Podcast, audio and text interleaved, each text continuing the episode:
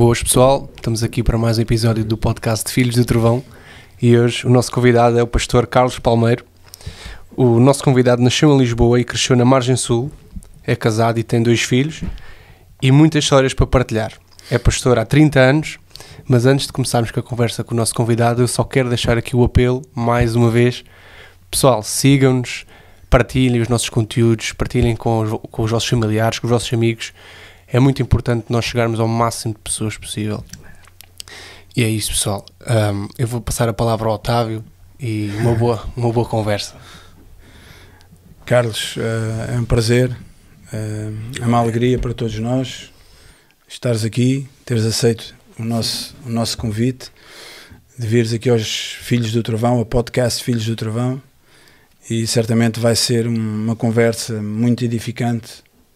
Uh, e vai ter muito significado para as pessoas que nos vão estar a, a ouvir e a ver. E nós não, ainda agora falávamos isso aí, aqui, não sabemos até onde uh, pode chegar. Nós temos algum feedback recente de sítios neste mundo em que alguém clicou e, e viu e ouviu uh, o nosso podcast. Então nós nunca sabemos o, o que pode acontecer na vida de uma pessoa. E, e eu tenho a certeza que tu vais tu vais trazer aqui as tuas histórias, as tuas experiências yeah. com, com Jesus Cristo e com a palavra de Deus. E, e pronto, bem-vindo. Eu sei que tu és, és de Lisboa, mas já viveste aqui na Margem Sul. Yeah. É onde nós estamos, é onde é aqui a, o quartel, o quartel-general é aqui na, na Margem Sul. E, e, pronto, e não é estranho para ti este, este, não, não é. este, este lugar, este percurso até aqui. E realmente eu, eu, eu confesso-te e eu tenho eu estou com expectativa, estou com, com grande expectativa para esta conversa que nós vamos aqui ter, porque eu tenho a certeza que muitas pessoas vão ser edificadas, muitas pessoas vão vão ouvir pela primeira vez uh, falar de Jesus Cristo uhum. através uh, daquilo que tu vais aqui deixar. E, e, é algo que vai ficar, não é? Assim que é lançado na, na plataforma, é algo que vai lá ficar. Não, não há como ser removido. E, e é isso. Um, muito bem-vindo. Obrigado. Carlos. E eu dou graças a Deus pela, pela tua vida, hum. pelo teu ministério, a tua, a tua família. E, e começo, começo precisamente por, um, por falar num, num assunto que eu sei que é, é algo muito pessoal para ti, mas que hum, eu começo já por aí. Eu podia começar de uma maneira mais suave, mas vou já direito àquilo que, que eu acredito que tem grande significado para ti uh, e o teu percurso, não é? Claro que o Senhor Jesus Cristo, Ele é que, ele é que patrocinou uh, a tua vinda e o teu caminho, mas eu sei que há aí uma, uma determinada pessoa que tem um grande... Uh, peso nesse teu percurso, nessa tua caminhada com Jesus Cristo, uma pessoa que, que nunca desistiu yeah. de ti. É verdade. Que é a tua mãe. Minha mãe, sim. A tua mãe. É verdade. Queres falar um pouco sobre Quero isso? Quero falar. Aliás, é incontornável na minha vida, ah, quer nas muitas pregações que já tenho ao longo destes anos, quer nas conversações mais pessoais, em qualquer tipo de ambiente mais intimista ou um auditório maior, é quase incontornável eu não falar da minha mãe. Ela é uma figura de, de tão grande inspiração na minha vida um, e quase sempre me remete para, sei lá, um universo de memórias muito forte. Um, eu cresci a ouvir a minha mãe a louvar a Deus. Ela era uma senhora que. Era aquelas senhoras que gostavam da lida da casa, não é? Que estava sempre tudo muito arrumadinho, fazia aqueles naprons, não é? Um, e ela gostava de cantar enquanto fazia isso o ambiente do lar era sempre perfumado com este coração que ela tinha, um coração muito ligado a Deus. Por exemplo, uma das coisas interessantes na minha mãe é que ela nunca frequentou uma escola. Ela não sabia ler nem escrever. Mas ela lia a Bíblia. Era o único livro que ela conseguia ler. O seu desejo era tão ardente que ela conseguia conjugar as palavras e as frases e ela lia uh, aqueles salmos e ela lia alto. E isso sempre fez parte da minha infância. É? Eu cresci nesse ambiente das orações da minha mãe. Eu estava a dormir lá no meu espaço um, e eu acordava, ainda era bem, bem jovem, quer dizer, era criança ainda. E a minha mãe estava lá na sua vida a orar e ela tinha uma almofadinha onde ela se punha de joelhos. E era aquela mulher de uma muita garra, de muita intercessão, mas também de muita doçura. Em contraste com a minha mãe, o meu pai era totalmente diferente disso. Né? Meu pai era um homem da rua, era um metalúrgico, trabalhava com ferro. Uh, também apenas conseguiu fazer a segunda classe, uh, já na tropa um homem duro porque a vida o fez assim. Eles vieram do Alentejo, uh, vieram da extrema pobreza daquele tempo, daquele período, famílias muito numerosas, e vieram tentar a vida para Lisboa, onde eu nasci. Yeah. Uh, e depois vieram para a zona da margem sul, onde eu cresci, por ali, Baixa da Banheira, Lavradio, Barreiro, Val da Moreira, aquela zona toda assim bem estranha. e com o meu pai a minha relação era bem distante, ele era um homem diferente, fechado, ele bebia muito. Yeah. Ah, eu não me lembro nunca do meu pai me dar um abraço, ou de me pôr no colo, ou de me perguntar como é que eu estava na escola, enfim. A relação era bem distante. E com a minha mãe era esse lugar onde eu muitas, mais, muitas vezes mais me procurava abrigar. E és filho único? Desculpa interromper. Não, tenho uma irmã, bem, mas é bem mais velha do que eu. Ah, okay. Tem mais de 10 anos do que eu. e então daí que a convivência, eh, ela estava numa esfera e eu estava noutra, é. não é? Mas sim, a minha mãe foi essa figura, essa inspiração na minha vida apesar do meu lar ter esta dicotomia, e aqui o lado da minha mãe e vi o lado do meu pai. E eu cresci neste vazio. E rapidamente a vida foi acelerando. Pronto, e depois, logo pós 25 de Abril, período de 74, vieram todos aqueles bacanos de África que trouxeram aquelas coisas que se fumavam, não é? E então, ainda bem jovenzinho, eu comecei a iniciar essa vida de consumos eu lembro-me que a primeira vez que eu fumei haxixe tinha 12 anos. Um, lembro-me que depois, quando eu fumei heroína na prata, eu tinha 13 e isso assinalou uma mudança muito drástica na minha vida. E eu fui mesmo assim vertiginosamente abaixo. E é aí que a figura da minha mãe entra ainda mais perto de mim. E sem dúvida que a figura da minha mãe trouxe-me de volta à vida. Eu lembro do episódio, não sei se eu posso contar isto. Eu tive podes, N podes contar tudo. N episódios bem estranhos, é. mas pronto. Um deles conta, foi. Conta. Um, eu consumia muito. Eu vinha para casa e havia sempre conflito com o meu pai. O meu pai esperava por mim. Ele já sabia, estava já sabia. Pois. E quando ele esperava por mim, quase sempre aquilo terminava com pá, agressões verbais e, e com muito conflito. É, e, e, o meu pai punha-me fora de casa né? e fechava a porta. E eu ficava na rua. então ainda era pior. Então eu regressava para o universo da rua, muitas vezes no inverno, e, e pá, eu não sabia onde me abrigar, enfiava-me num prédio qualquer, mas os cãezinhos começavam a ladrar, que sentiam a presença, vinham os vizinhos e mandavam-me embora com a vassoura. Eu era um miúdo, né? eu tinha 14 ou 15 anos, e era por aí. Mas a minha mãe, quando meu pai adormecia, ela ia e abria a porta. e eu conseguia voltar a entrar devagarinho. Então, sem fazer muito barulho, eu ia para o meu canto. E eu vivia nesse universo. Por um lado, o meu pai, pronto, que não sabia gerir esta realidade. Naquele tempo, consumir droga era crime. ok? Naquele tempo, ser drogado era um, era um estigma muito forte, socialmente falando, a todos os níveis. E para o meu pai era uma grande desonra ter um filho assim, não é? Eu tinha toda uma aparência atípica. Eu era um hippie, eu tinha um cabelo enorme, eu tinha miçangues e tinha uh, montes de, de, pulseiras de bronze e de latão e de mais não sei do quê. e eu era assim muito fora, uma maneira muito sui generis de estar na vida e isso meu pai ficava muito uh, revoltado, revoltado e, yeah. e, ele não sabia lidar comigo. Mas eu acredito que ele me amava muito e sei disso. Yeah. Mas era a maneira dele era o tempo dele, foi a maneira como yeah. ele soube estar. Também não recebeu grandes influências do, do pai. E, e, isso tudo é muito geracional. Então um dia ele disse: Tu és um dedo que eu cortei, lancei fora e só me dói uma vez. Nunca mais me falou. Nunca mais. Nunca mais. Então, entretanto, eu fui continuando nesse mundo e uma vez eu voltei para casa. Eu costumava vir comer alguma coisa mas eu adormeci, entretanto, a comer uma Santos de qualquer cena, não é? E ficou aqui um pedaço de pão. Eu, eu já contei esse episódio uma vez também numa. Porque eu, eu falei na, TV, na TVI, num programa da Fátima Lopes. Foi. Yeah, também estive lá um dia a falar um pouco do meu testemunho. Eu, eu não tenho grandes pá, problemas em, em, partilhar o Filho do Trovão. Uau. não tenho problemas em partilhar que passei por esse mundo mais Estás a glorificar Jesus. Yeah. Yeah. Estou a falar de, de, um homem que eu fui para me trazer ao homem que eu sou. e eu voltei as vezes que forem precisas, sabes? Para me aproximar de quem precisar de ouvir isto. Eu tenho cicatrizes, mas estas cicatrizes revelam um Deus que cura, um Deus que transforma. E eu não vou nunca eh, ocultar as minhas cicatrizes. Eu, eu falo delas. Não falo porque esteja magoado ou porque esteja ferido, eu falo delas porque estou a glorificar o Deus que me curou. E, e nessa noite eu estava a comer e fiquei engasgado.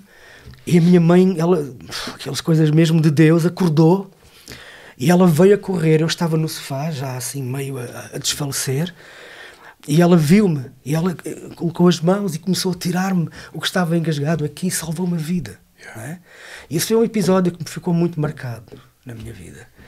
E eu tive muitos episódios em que eu entrava mesmo quase na morte, perto da overdose.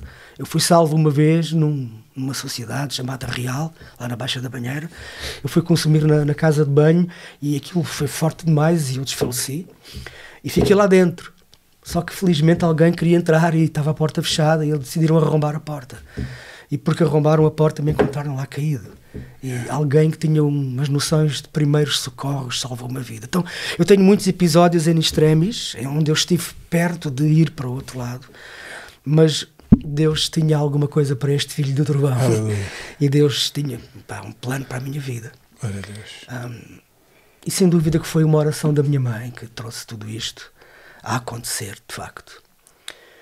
E então, em 1983, eu dei entrada no Desafio Jovem com 40 quilos, muito magrinho, muito revoltado com a vida.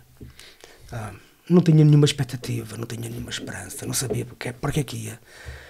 Mas foi aí que Deus começou a restaurar a minha vida e colocou pessoas tão importantes. Alguém te levou ou tu? Sim, Como é que encontraste o desafio, o desafio jovem? na altura não era conhecido. Uhum. É, repara bem que em 83 uh, ah, não havia cafés convívio, não, é. não havia propriamente um, uma divulgação deste ministério tão, tão importante. Uhum. Estava a dar os primeiros passos aqui em Fanhões, não é? Não havia mais nenhuma comunidade. Mas eu, a minha mãe lá conseguiu chegar a isso, não sei como. Ela, com o seu amor e nunca desistir, ela conseguiu que um pastor local, que era um senhor cabo-verdiano, eu lembro-me muito bem desse episódio, ele deu-me boleia para Fanhões. Eu cheguei lá assim no meio do nada. E foram dias muito difíceis, porque a gente ressacava a frio. e desistia muita gente naquele período, não é?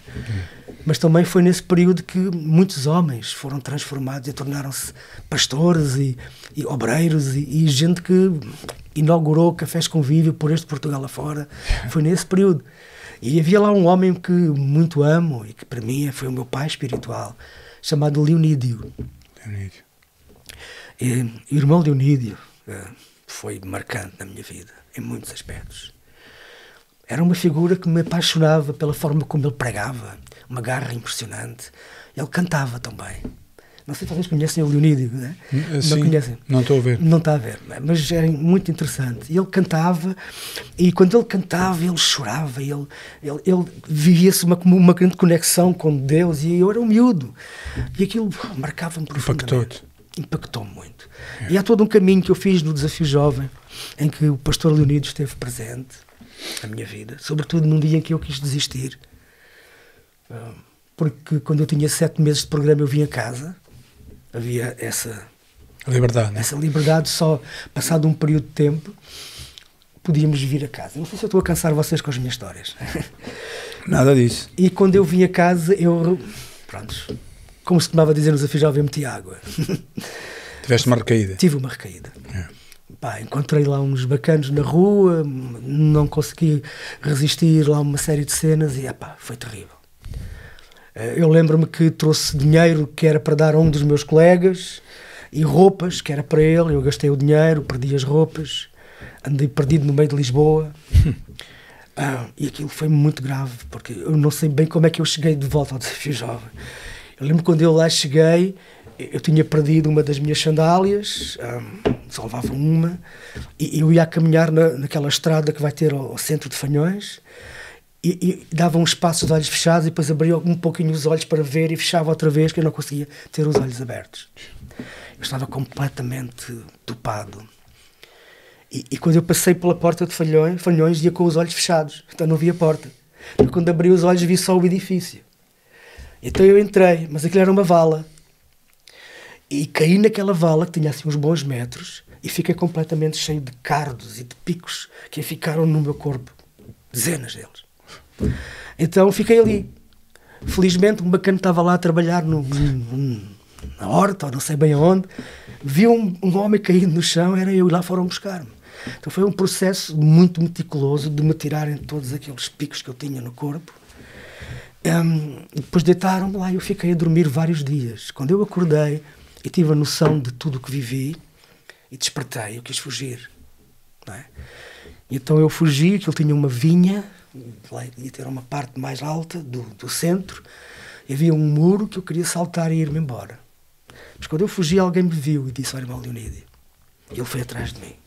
E esta cena foi muito marcante na minha vida. Quando eu cheguei lá em cima, eu sentei-me, perdido, dizia para mim mesmo para onde é que eu vou. Eu tinha 18 anos naquela altura.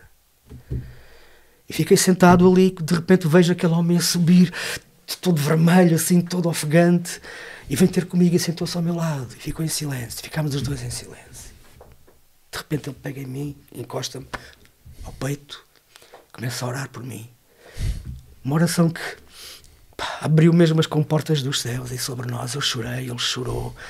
Nós misturámos as nossas lágrimas juntos ali em oração. E ali eu nasci de novo. Eu voltei para baixo com este homem e até ao dia de hoje. E a minha vida. Uf, mudou. Cumpri o meu programa, voltei para a minha vida. Depois que surge a segunda mulher mais importante da minha vida, foi a minha namorada, que hoje é a minha esposa, a mãe dos meus filhos, que completou a obra que a minha mãe começou e esculpiu a minha vida, me amou quando eu não me sabia amar a mim e me ajudou a encontrar-me ao longo do caminho. E juntos temos feito esta caminhada. Okay? Já com dois filhos? Sim, já com dois filhos. Netinho, não? não? Tenho uma neta com 5 anos. Graças a Deus. Pá, Carlos, eu eu estou de, ver, de veras impactado estou impactado e claro tu foste mais mais fundo é? Na, mas revejo-me naquilo que tu estás a dizer também hum. em muitas coisas eu não não entrei num programa de desafio jovem e de recuperação mas uh, identifico-me. Uh, claro, tu tens a tua história eu a minha, uh, mas também me identifico muito com essa questão, até familiar. É uma questão muito parecida com a minha também. Mas não quero aprofundar a minha história, a tua é que é importante aqui. Mas há uns tempos, há uns meses, não sei quando, mas Deus deu-me um, uma mensagem que eu partilhei com alguns irmãos e que eu sei que, porque tive feedback de algumas pessoas, pessoas divorciadas, uh, mães solteiras, que, que, me enviaram mensagens, e esse título, o, o, título dessa mensagem era Mães que Oram. Yeah. Mães que Oram. E aquela mensagem uh, foi uma mensagem mesmo diretamente de Deus. Uh, não só para mim, em primeiro lugar para mim, mas depois para partilhar com outras pessoas. E eu, eu costumava sempre partilhar também uh, o exemplo da minha mãe, porque hum, a minha mãe tinha, tinha um hábito, ela, ela conheceu Jesus primeiro, eu pronto, andava na, na má vida, digamos assim, e, e, nós vivíamos sozinhos, porque entretanto o meu pai já tinha saído de casa, pronto, umas confusões, né? E, e ficámos sozinhos, mas epá, eu nunca fui, nunca fui um bom filho entendes? Um, mas ela conheceu Jesus, ela falava de Jesus para mim. Pá, eu não era hippie, mas era, era um músico heavy metal e não sei o quê. Tinha uma banda lá dentro do quarto e não sei o quê. Pronto. Mas ela nunca desistiu de mim. Ao ponto de, só depois é que eu soube esta história, ao ponto de, na igreja, onde eu depois passei a, a congregar, eh, também era novinho, tinha para aí 17 anos, e ela deixava sempre uma Bíblia na cadeira ao lado da dela.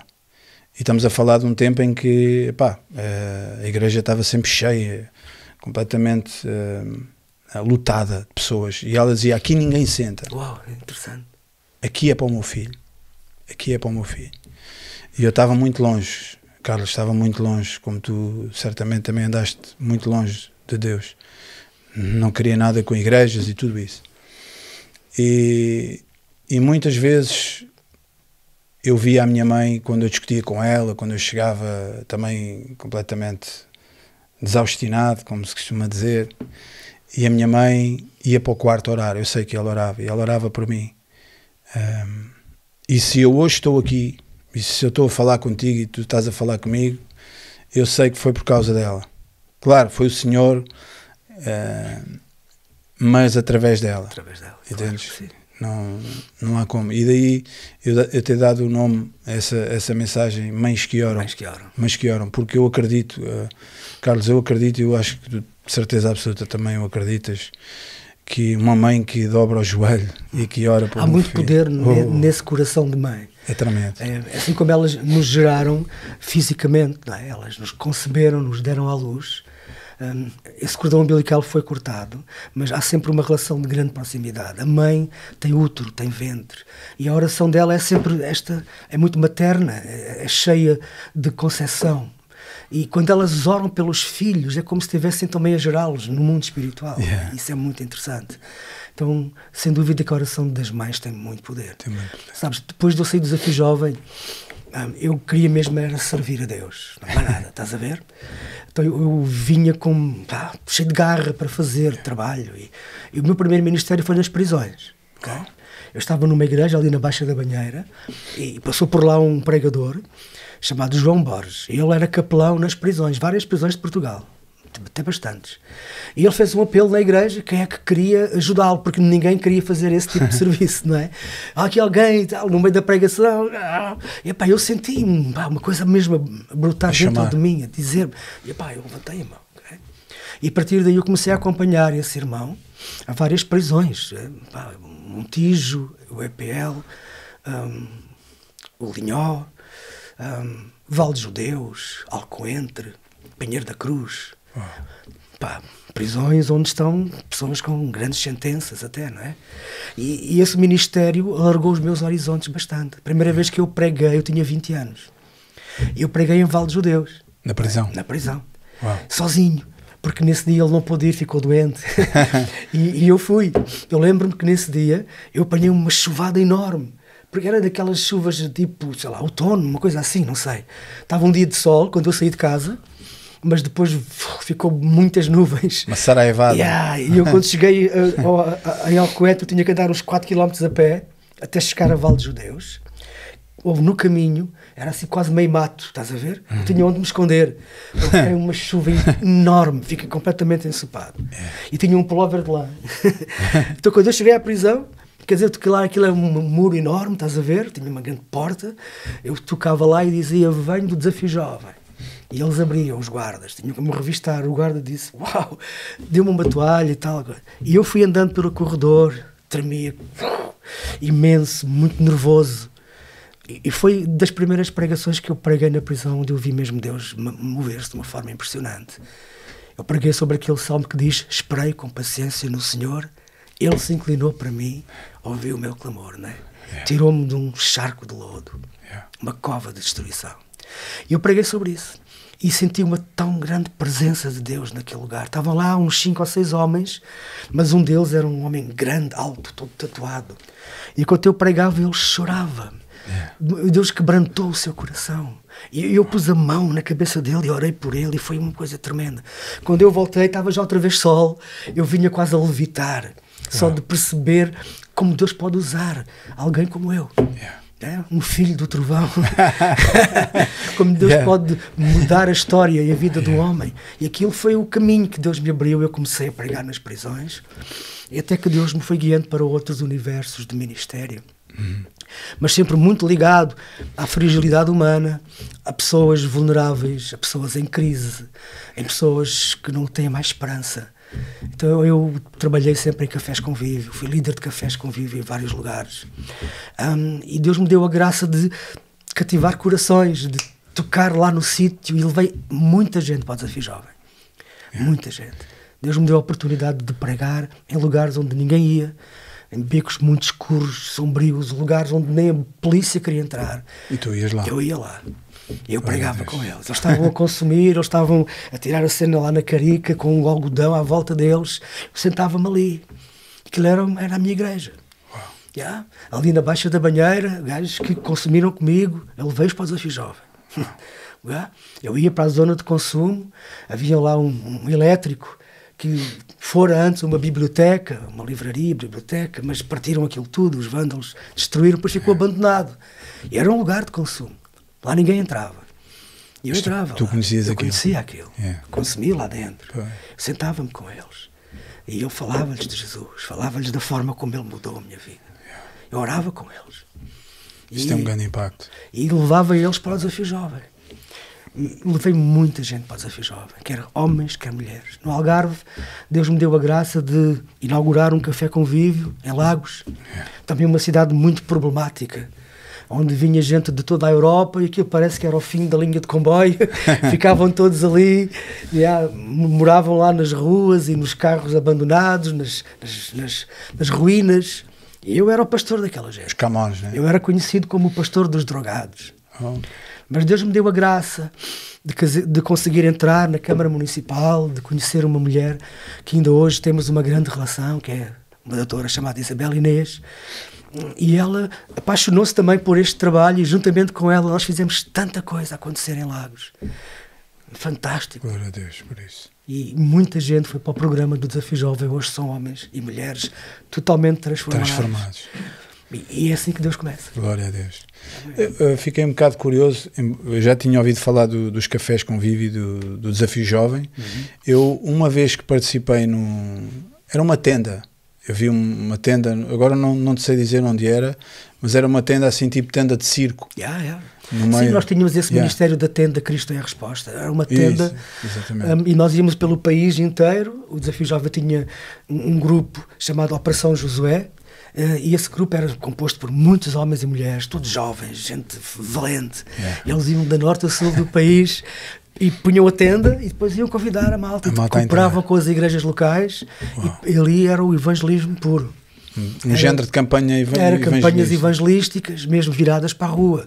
Eu sou um pregador de rua. Tu és um homem da rua. Em, né? Em Lagos, a Câmara Municipal montava-nos um palco enorme, mesmo no centro da cidade, e eu pregava em português e uma jovem trans- trans- Traduzia traduzia para para inglês, e nós conseguimos alcançar duas mil pessoas, porque Lagos estava cheio, abarrotado de gente, sentados lá pelas esplanadas, por aí afora, a voz chegava até ali.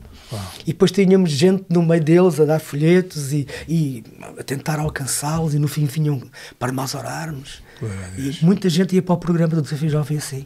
Yeah. E, e o, café, o café convívio era que Era fixo ou Era, era? o Café Convívio era fixo, eu era responsável por ele, lá numa das zonas de, de Lagos, que servia refeições diárias para essa malta. e fizemos uma parceria entre a Câmara Municipal de Lagos, a Santa Casa da Misericórdia e o, o nosso Café Convívio. Um, e, então tínhamos uma refeição diária e eles vinham e ali eu podia fazer a triagem, conhecê-los, eles podiam levar roupa, tomar um duche e depois eu pregava sempre. Glória a Então disse, eu dizia sempre que quem quiser sair pode sair, mas agora eu vou pregar. Tenho que te ouvir pregar, já agora estou e eles ficavam. e eu pregava a palavra e, e era muito interessante. Deus. E Deus fez coisas muito bonitas naquele lugar. Sabes, eu, eu também j- pronto, conheço alguns movimentos do género do desafio jovem e às vezes verificava o quê? Que não é uma crítica, não, de forma alguma fazer uma crítica a quem quer que seja, mas às vezes tinham a componente espiritual, mas depois não tinham essa componente humana, digamos assim. Ou seja, deixavam uma mensagem às pessoas, eh, deixavam um folheto, mas depois as pessoas não eram acompanhadas, as pessoas não, ah, não eram discipuladas, não é? porque Jesus, ah, e tu que és pastor sabes isto melhor que eu, Jesus disse, ide e fazei discípulos, não é? ide e pregai, mas fazei discípulos, Ah, o objetivo é fazer discípulos, não é? e às vezes também via a outra, a outra parte, só tinha a parte de dar sopas, e Sim, claro que isso é tudo valoroso, não é? e, e sem dúvida que é importante, uh, dar sopas, dar cobertores, dar isto, dar aquilo, mas depois não tinha a componente uh, espiritual. Eu acho que a fusão dessas duas coisas é que é importante. Eu sempre procurei fazer as duas. Porque o que é que vale nós darmos um folheto e dizermos que Deus te abençoe se a pessoa tem fome? Yeah. É? E também o que é que vale só dar-lhe pão e depois não lhe falar do pão da vida? Eu acho que eu criei sempre esta componente de juntar estas duas realidades que são uhum. tão importantes.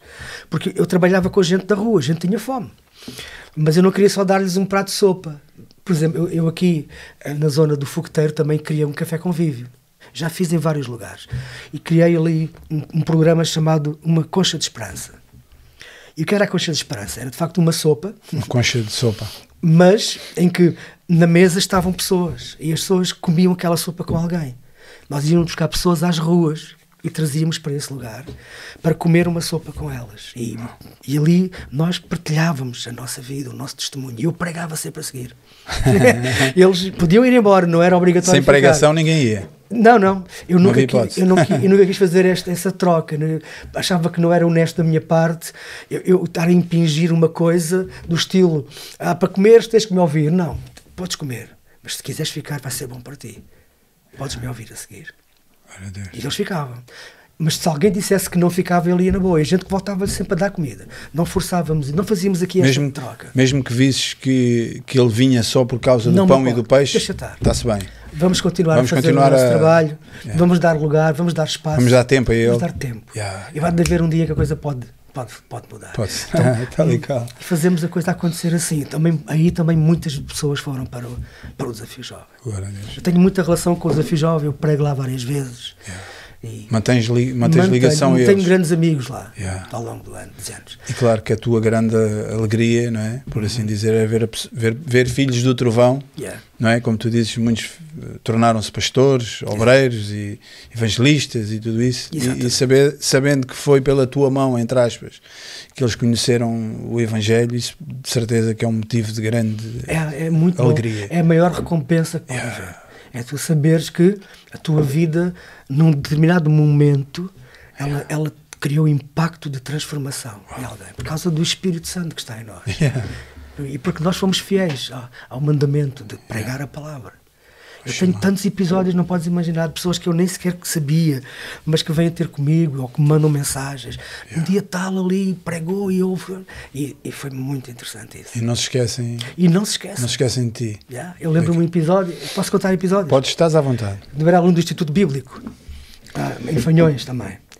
Um, havia lá um jovem da, da, daquela vila assim, muito fora. Ele era tipo metálica, vanguarda, vestia-se todo preto. Era dos meus. Era dos teus, eu era todo hippie, né? yeah. Eu era peace and love, vocês yeah. era tudo a partir. Tudo a abanar cabeças e, e bora E lá. então, e o miúdo entrava ali para dentro e ele era tão estranho que ninguém falava com ele. Ele era mesmo muito estranho. Era alto, tinha um cabelo assim, todo tipo, sei lá, para cima, assim, tipo punk, estás a ver? Ah, um, e pintava os olhos de negro, assim, de escuro eu estou a falar de 1980 e... Yeah, foi essa onda. 7, 88. O punk, o metal. Yeah, yeah. Era desse tempo. E depois, fazia aqui caveiras. Era, esse, eu, era desse tempo. Interessante que eu aproximei-me dele e começámos a conversar. E então ele ia lá muitas vezes para falar comigo. E eu tirava tempo mesmo para o ouvir. Ouvia as cenas dele, falava com ele, falava-lhe de Jesus, do meu testemunho. Um dia ele desapareceu, nunca mais o vi. Passado uns anos, eu era pastor lá embaixo no Algarve. Alguém me ligou e disse: É, é o pastor Carlos Palmeiro. Sim, sou eu. Olha, eu tenho aqui um jovem ao meu lado que está sempre a falar de si. ah, é? Sim, mas quem é? Olha, eu vou passar para ele. E passou. Era ele. E nesta altura ele estava onde? Estava num dos cafés convívios de Lisboa. Tinha acabado de sair da prisão e nunca se esqueceu de mim. A primeira coisa que ele perguntou no Café Convívio é: Conhecem o pastor Carlos Palmeiro? Sim. Então eu pensei: então eu falei com este homem há montes de anos atrás, mas ficou lá a semente ficou até o dia de hoje. E por causa disso, este rapaz entrou no programa do Desafio Jovem. Então nunca é em vão. Nunca é em vão. Mesmo quando eles desaparecem, yeah. mesmo quando eles são rebeldes, como ele era, e todo obstinado, mas lá dentro Deus estava a fazer um novo caminho. Sem dúvida. Yeah. Nunca, é, como tu dizias, há bocado falávamos isso aqui também, que nem que seja só por uma pessoa, só uma pessoa, vale a pena. Yeah. Tudo o que nós fazemos aqui é, é para isso. É verdade, Jesus andou aquele caminho todo no deserto Yeah. por causa de uma mulher samaritana. E sentou-se junto ao lugar da sede daquela mulher Yeah. para dizer: Dá-me de beber. E às vezes Deus espera-nos no lugar da nossa sede. E aquela mulher sozinha, solitária, na hora mais Samaritana. quente do dia, é? uma mulher samaritana que era desprezada, uma mulher que era uma mulher que não tinha uma vida muito regrada, porque já tinha tido cinco homens e agora andava com um que nem era sequer dela. Um, e, e chega ali e está ali um homem sentado dizendo: Dá-me de beber. Mas eu tenho uma, uma água que pode tirar a tua sede, porque esta água não tira a tua sede. Então, às vezes o caminho é este, é o caminho que Deus nos leva até encontrar alguém, mesmo em extremis, mesmo no limiar da sua vida, Yeah. e Deus pode usar-nos para, Oh, para alterar. Glória a Deus. Pá, eu não posso deixar de ficar eh, ligado com o que tu estás a dizer e eu hoje estava a, meditar, já li aquela passagem e tu também de certeza várias, várias vezes, eh, a ressurreição de Lázaro e que está lá no Evangelho de João e, e Jesus eh, esperou que, eh, ou seja, a irmã disse, eh, mas ele já está morto, Yeah. há quatro dias. Quatro dias. Ou seja, ah, parece que Jesus chegou atrasado, mas ele nunca chega atrasado. Há um, há um plano, e há, mesmo como tu estás a dizer, no cair do pano, quando parece que já não há mais ah, nenhuma perspectiva, não existe perspectiva de vida ou de alguém voltar à vida, eis que Jesus aparece e diz: Lázaro, Sai para fora. sai para fora. Lázaro, volta à vida. E é um Deus maravilhoso, aquele que nós amamos e servimos. E ouvir essas tuas histórias, eu sei que tu- tens muitas e, e esperamos nós que partilhes aqui bem, bem mais connosco. O tempo não é problema para nós. Ah, histórias na prisão. Eu sei que tu estavas a dizer que passaste, tiveste um percurso na prisão. Ah, assim, alguém que tu te lembres que, que, que tenhas, tenha passado, digamos, pelas tuas, pelas tuas mãos Sim, eu lembro-me de vários. hoje. O meu trabalho em Portimão foi onde eu fiz mais consistentemente. E também já tinha uma outra maturidade. Não é? Eu- Quando eu comecei nas prisões tinha 20 anos hum, e pronto, fui com o tal irmão João Borges e preguei algumas vezes, mas eu ainda era um jovem em, em crescimento. Não é? Mas em Portimão eu já era pastor em Lagos. Mas eu morava em Portimão. e um dia eh, eu vou sair da minha casa e a prisão de Portimão era mesmo lá na esquina. E, e eu ia a sair e vinha daqueles carros que levam os prisioneiros, os Ramo, reclusos, Ramonas. aqueles Ramones, né? e parou à minha frente. E eu tive que parar atrás, obviamente, e vejo sair um- um- quatro jovens, todos algemados, entrarem para dentro da prisão. E aquilo mexeu comigo imenso. ok? Eu vejo aqueles jovens e eu disse: "Pô, eu, eu tenho que ir aqui pregar. É? Então eu fiz uma carta direcionada ao diretor, chamado, ele chamava-se João Cunha, a propor a minha ida lá para poder semanalmente estar com, com, com os reclusos e poder partilhar a minha experiência e Com pregar eles. a palavra. E ele nunca me respondeu.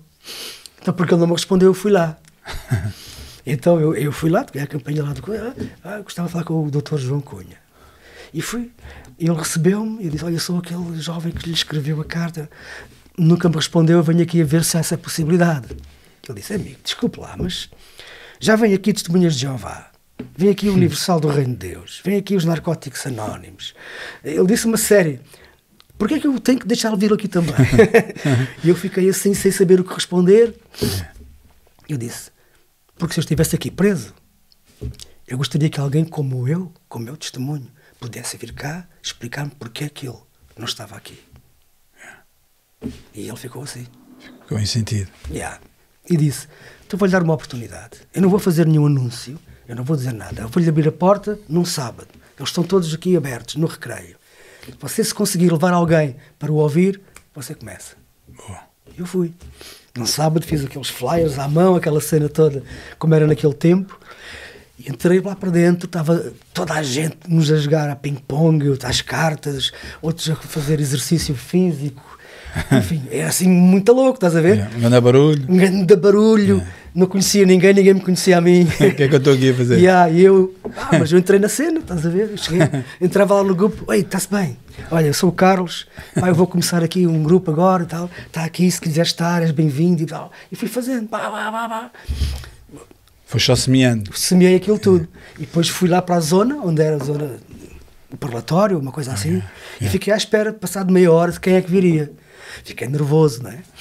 O tempo foi passando, passando, parece que ninguém aparecia. Opa, pensei para mim, olha, se calhar não vai dar. Mas de repente começa a vir o primeiro, mas começa a vir mais outro. E começaram a vir vários homens. E a sala ficou bem composta. Eu fiz a primeira das minhas pregações ali. Depois vieram os educadores e veio o diretor também para Vieram ouvir. ouvir. E eu preguei. Então, estás E, tu até testemunho? no- epá, e comecei de uma forma com uma ilustração meio, meio maluca, porque eu levei no bolso uma, uma lixa daquelas do- das, das caixinhas de fósforos. Antes havia aquelas caixinhas de Sim, fósforos. sim, aquelas. E levei um fósforo. Eu era muito louco.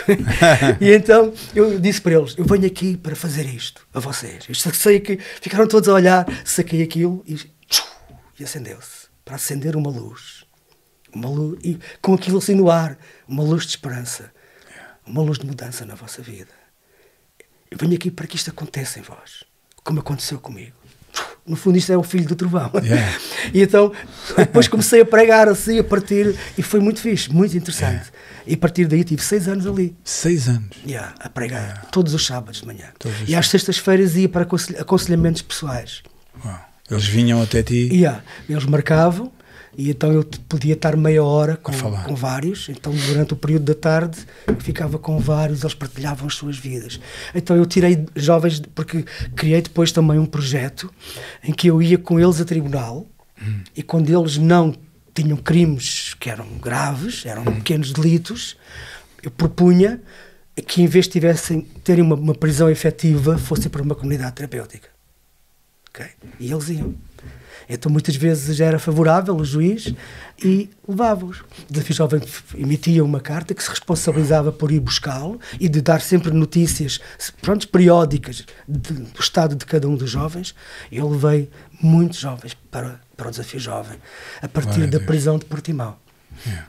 Yeah. E depois foi-se estendendo a, a outras, certamente, né? Não, eu fiquei sempre ali em Ficaste Portimão. sempre ali, Yeah. yeah. Eu, como eu morava ali na zona, e era pastor em Lagos, na altura, então foi em Portimão.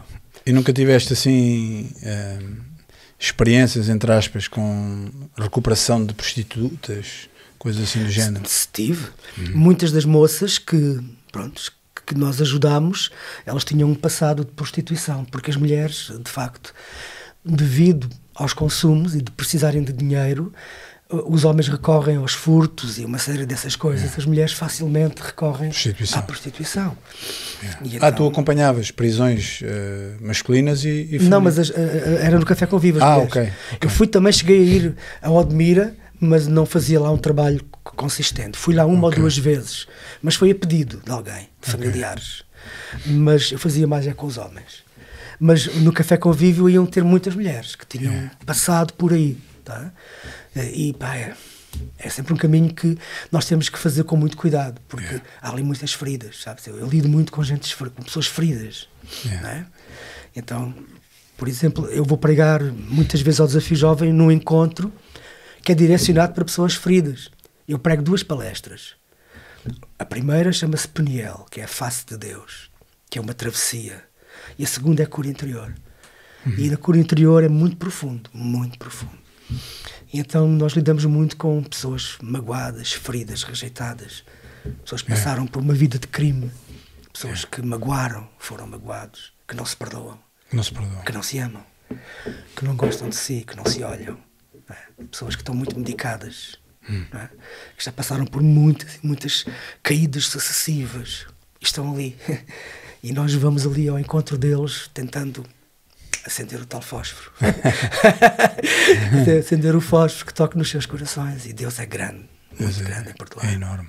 Tu tens noção, eu estava, estou a ouvir falar, tu tens noção que é bem provável que alguma, algumas dessas pessoas ou desse tipo de situações que tu falaste agora podem estar neste momento eh, a olhar para ti ouvir-te dizer isso, não é? É possível. É bem possível que. E o que é que, assim, de uma forma resumida, não que transformes numa palestra, numa pregação, mas o que é que, o que, é que tu dirias, ou o que é que tu costumas uh, dizer a esse tipo de pessoas que, que dizem eu não tenho valor, eu não já rei tantas vezes, uh, ninguém gosta de mim, nem eu próprio gosto de mim, fui rejeitado. Compreendo. Eu, eu costumo dizer que a pior espécie de mentira é a mentira que cresce connosco. São mentiras dentro de nós. Porque ao acreditarmos nelas, tornam-se verdades, mas são mitos. Então eu costumo dizer que para cada uma dessas mentiras há uma verdade de Deus. E é a verdade de Deus que expõe a mentira e que a faz cair. Yeah. Então, quando ele diz não tenho valor, Deus te diz que tens todo o valor. Porque yeah. tu fostes comprado não com ouro nem com prata, mas com o sangue de Jesus. Yeah. E o teu valor equivale ao preço que foi pago por ti. Tu tens valor. Yeah. Okay? Então tu dizes que não consegues ir a lado nenhum. Não, Deus diz que tu podes tudo naquilo que te fortalece. E se tu deres lugar a Deus na tua vida, yeah. tu vais ver que vai aflorar dentro de ti uma vontade de ir em frente, de persistir, de continuar, porque Deus te anima todos os dias. Então eu falo assim. yeah. é, é impactante, é impactante estar-te a ouvir falar e e nos revemos. Eh, eu falo por mim, mas eu sei que eles, eh, eles estão na mesma. Aliás, eles estão quase em silêncio a é ouvir assim, as, é, as, tuas histórias maravilhosas. Tô, e eu, eu, vou falar pela equipa toda. É assim, não, não, não vou fazer nenhuma pergunta para já, mas é, é assim. Nós começámos este projeto há cerca de, de seis meses. Quatro, quatro cinco meses. Quatro, cinco meses. Uh, já fizemos alguns episódios. Uhum. Um, e justamente agora uh, nós estamos no meio de um episódio que era este o propósito. Yeah. Foi este episódio que nós estamos a ter agora, foi o episódio que nós falámos no início, que era o nosso propósito. Yeah. Yeah. Trazer uma pessoa com, com testemunhos fortes, com, que tenha passado histórias. com histórias que tenha passado verídicas uhum. E que é um filho do trovão. É isso mesmo. Deus por isso. E era, é, é, é incrível, é incrível, a sério. Eu estou a ouvir as histórias e não, não me identifico porque eu não, não, passei, não passei por isso, mas consigo identificar muitas pessoas que, que passaram. Yeah. Não, se calhar não foram tão fundo na, na, na questão da, das drogas e assim, mas no, noutras coisas. Porque não é só as drogas que levam as pessoas claro, para o fundo. Uh, e, e, consigo, consigo identificar muitas pessoas. É um problema para muita gente. Sim, é? o, álcool, o álcool é uma, é uma droga, só que yeah. é, é, lícita, é legal, yeah. mas mata muito mais do que todas as outras juntas. Não é? Claro. Então o álcool é muito problemático. É mais barato. É mais acessível, yeah. está em todas as mesas. É legal. E, e, é mais difícil de recuperar alguém com, esse, com essa problemática. Também levei muitos uh, alcoólicos, alcoólicos, para para o Desafio Jovem e nós temos um programa mais direcionado para eles, é, porque é diferente, não é? Mas eu também lido com muitas outras pessoas que nunca caíram nas drogas, mas que são pessoas muito feridas pela vida, yeah. é? pessoas muito rejeitadas, pessoas que passam por profundas depressões. E também ajudar os pais, ou seja, os filhos que caem nas drogas, eles magoam-se muito, mas também magoam. E, sobretudo, os pais passam, pá, por situações muito complexas, que às vezes até a relação entre eles se deteriora. Um, e nós tínhamos também um trabalho muito direcionado para os pais. Então, enquanto os filhos estavam a ser ajudados numa mesa, uh, nós tínhamos uma sala só para acompanhar os pais, lá no Café Convívio, não é? Uhum. E aí era muito importante também sermos uma abordagem muito intencional para ajudar os pais. As mães eram mais fáceis de ajudar. Os pais eram muito mais resistentes. Eu lembro-me de, de pais que iam levar o filho e a mãe, mas ficavam na rua, ficavam no carro, não iam. E à segunda ou terceira vez eu ia buscá-lo. e chegava lá, batia no vidro, como está? O nome e tal. Olha, é assim, para fazer esta parte que eu agora estou ali a fazer, eu preciso da sua presença. Pode vir até lá abaixo. O seu filho queria muito. E ele vinha.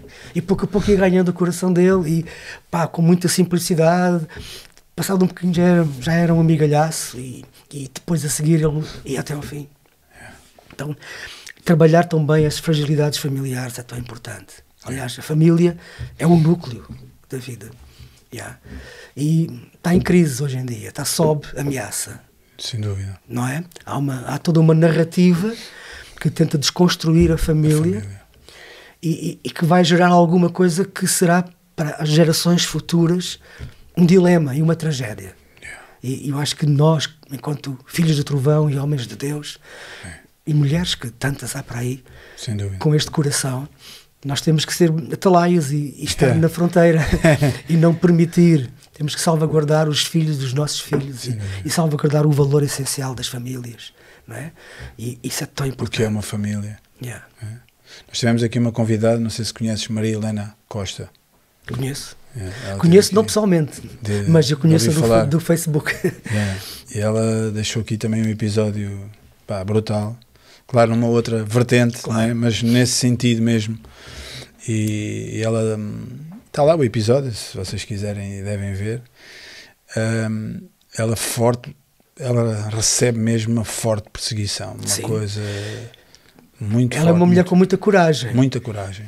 Muita coragem. Ela já foi bloqueada não sei quantas vezes yeah. um, e, pá, e também recebe mensagens e ofensas e yeah. intimidação. Ameaças. Ela, ela confessou, não no podcast, mas uh, off-record, digamos assim, ela, ela contou-nos algumas coisas que nós achamos que é surreal, não é? Hum. Ameaças, mensagens, uh, todo o tipo de coisas para tentar que ela se afaste do caminho que Deus tem para ela. Mas pronto, nós sabemos que, que Deus está com ela, assim como está contigo, comigo, e, e certamente Deus, Deus tem levantado pessoas. Aliás, quando há crises, onde há crise, uh, Deus suscita sempre, um, como tu disseste, uma atalaia, não é? Yeah. Alguém que, que, que possa. Uh, eu gosto muito daquela passagem em Isaías que diz que a terra se cobrirá uh, de trevas.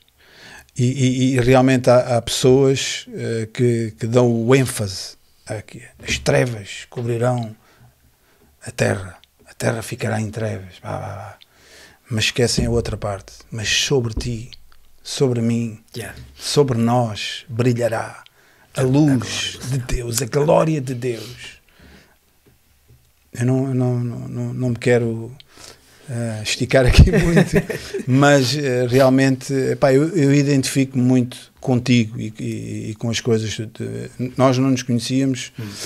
mas identifico-me muito com as coisas que tu estás aqui a partilhar uh, connosco e com as pessoas e eu acho que, que Deus, eu acho não, eu tenho a certeza que Deus uh, nos chamou e escolheu para um tempo como este, hum. né? Às vezes o pessoal, ah, eu gostava de ter vivido no tempo uh, dos apóstolos e gostava de ter vivido no tempo do, do Spurgeon e não sei o quê. Não, Deus escolheu-nos, escolheu o Carlos, escolheu o Otávio, o Tiago, o Renato, o Daniel, e todas aquelas pessoas que, que ele sinalizou para este tempo, não é para lá para trás, lá para claro, trás já foi. já foi. É agora. Escolheu Maria Helena para agora, não é para daqui uma geração, é agora. Agora é que é o tempo de, de tentar travar esse, esse fluxo das trevas que a gente vê. E glória a Deus por isso, porque uh, uh, Carlos, uh, ainda hoje também meditava sobre isso. Deus nunca deixou de se mover, nunca tem no período mais sombrio eh, desta terra, o período das trevas, o período seja qual for, Deus nunca deixou. Deus sempre tem um remanescente. Sempre tem um remanescente. Sempre tem. Ah, e, e, e há períodos em que parece que Deus está em silêncio. É? é verdade. Mas nunca, nunca está em silêncio. Nunca está. Ele está a preparar novas oportunidades Sim. e elas vêm à luz no seu tempo. Agora, nós estamos a viver tempos muito proféticos, sem dúvida que uh, os dias são muito desafiantes. Yeah. Mas importa ser corajoso. É verdade. E, e não voltar atrás. É Nunca. É? Isso é que é importante. Não voltar ainda, atrás. este domingo eu preguei sobre Moisés. Um, eu, uh, o tema da minha pregação foi uma fé sólida numa sociedade líquida. Uau. Yeah. E o que é que tem a ver a sociedade líquida? É um termo que foi, que foi pensado por um grande pensador, um grande filósofo. Um, há um tempo atrás, em que ele começou a observar que tudo era tão volátil não é, na sociedade que ele atribuiu este nome de uma sociedade líquida que não, não é sólida, não é tangível, não é concreta, é fluida. O imediatismo, o consumismo, uma série de situações muito virtuais que fazem com que nós vivamos numa coisa muito líquida. E é importante ter uma fé sólida. E Moisés, ele transmite para mim um homem de uma fé muito sólida. Eu preguei sobre Moisés, que pela fé ele deixou o Egito, o Egito não temeu a ira do rei, porque estava firme. Isto é ser sólido, não é? Como quem vê o invisível. Então eu baseei-me nisto. E é importante que homens como Moisés, hoje, como tu, eu, qualquer um de nós aqui, tenhamos esta fé sólida que vê o invisível, que vê o que Deus quer fazer, que conhece o coração de Deus, que quer trazer o reino yeah. para que se manifeste neste tempo. Como Jesus disse, venha o teu venha reino. O teu reino. Que nós possamos ser aqueles yeah. embaixadores deste reino, sem denominações, não é? Yeah. Sem estarmos aqui com quesilhas por causa de uma ênfase doutrinária, outro de outra, não. Somos irmãos para construir. É, o meu desejo é esse. Eu estou a implementar uma igreja nova. Okay. Estou a começar do zero. Uau. E Deus está a abençoar muito. Epá, tenho que ver essa tua pregação. Isso, já, isso está disponível e... Ainda não, não. Eu já tive Epá, muitas vezes. Tenho que ouvir. Mas agora estamos ainda num, num formato tão pequeno uhum. que ainda não temos essas, essas, tecnologias. Vamos ter um dia. Mas estamos a mudar. Estamos num espaço que então, nós temos para aí umas 50, 60 pessoas. Yeah. Mas estamos já a pensar num espaço maior para avançar. Oh. Yeah. Então. Eu acredito nisto. E uma coisa interessante que eu disse quando eu comecei este projeto, é assim um bocado fora o que eu vou não, dizer, não é? Fala à vontade que queria uma igreja para aqueles que não gostam de igrejas. E uma igreja também para aqueles de quem a igreja não gosta. Não sei se faz sentido para vocês. então, há muita gente que não gosta das igrejas. Porquê? Por causa das igrejas. Porque nunca se foram acolhidos. Porque as igrejas trouxeram-lhes escândalos. Porque os ventilhões da fé existem. Os, os que tornaram o povo mercado é? que foram explorados. Números. Números. Yeah. Para, para o ego. Yeah. É? E há pessoas que não gostam das igrejas porque eles não conhecem a verdadeira igreja, porque não conhecem o Senhor da igreja. Mas eu quero uma igreja que seja para essas pessoas yeah. que não gostam de igreja e que têm resistências, porque eu estou farto de religiosos. eu estou cansado de religiosos. Já somos dois. Então, é essa gente que não quer entrar na igreja, que diz que não quer, não acredito, mas que quando a gente os alcança, tornam-se homens e mulheres de uma fé impressionante. E que quando nós desmistificamos aqueles mitos que foram crescendo com eles, eles abrem os corações de uma forma tão grande e se entregam a Jesus. Eu vejo homens a fazer isso. Não é? Fiz batismos há pouco tempo, estavam lá dois homens que nem eram da igreja, e quando eu acabei de batizar as pessoas, eu disse: aqui mais alguém que, ouvindo a pregação e vendo este momento, quer fazer isto. Estava lá um homem mandou-se para dentro da piscina. Mas literalmente, de repente eu vejo, o que é isto? Uau. Foi ele. E vem, eu quero. Eu quero. Uau, eu, bora batizar. então, é isso, uma igreja para pessoas que têm reservas com as igrejas, yeah. pessoas que passaram por períodos difíceis. Foram desiludidas. Foram desiludidas, yeah. que dizem, eu não quero mais isto. Yeah. Yeah. E também uma igreja para, para aqueles de quem a igreja não gosta, que são os quê? São aqueles que estão lá nas franjas sociais são aqueles que não cheiram tão bem. Não têm o melhor carro. Aqueles que não têm o um bom carro, o melhor carro, nem a melhor roupa. Andam, andam de bicicleta. Aqueles que estão muitas vezes maltratados fisicamente, que, que os seus dentes já não são todos tão brancos, yeah. Mas que Deus ama-os. Não é? Sem dúvida. E ele disse: Eu tive fome e deste-me de comer, tive sede, deste de beber, estava nu tu vestiste. Estava preso foste Estava preso, foste ver-me. Então, a verdade é esta. É, é esses lugares de que as igrejas muitas vezes não vão porque estão dentro das suas bolhas yeah. a construir formatos muito bonitos para, para, para a emissão. Mas a igreja tem que ir a esses lugares, a essas pessoas. Yeah. Eu, eu, muitas vezes confesso, viajo, via, não é muito, mas costumo viajar por Portugal e o último ano até fui para a Espanha eh, passei a gostar bastante de Espanha. E, e, quando vou nesses lugares remotos, o interior do nosso país, né? Uh, eu penso muito uh, nessas pessoas. eu houve um, um, tempo que vivi bem, três mesitos ali na, na Covilhã e, e, e, estava lá a trabalhar na, precisamente na serra, na encosta da, da Serra da Estrela.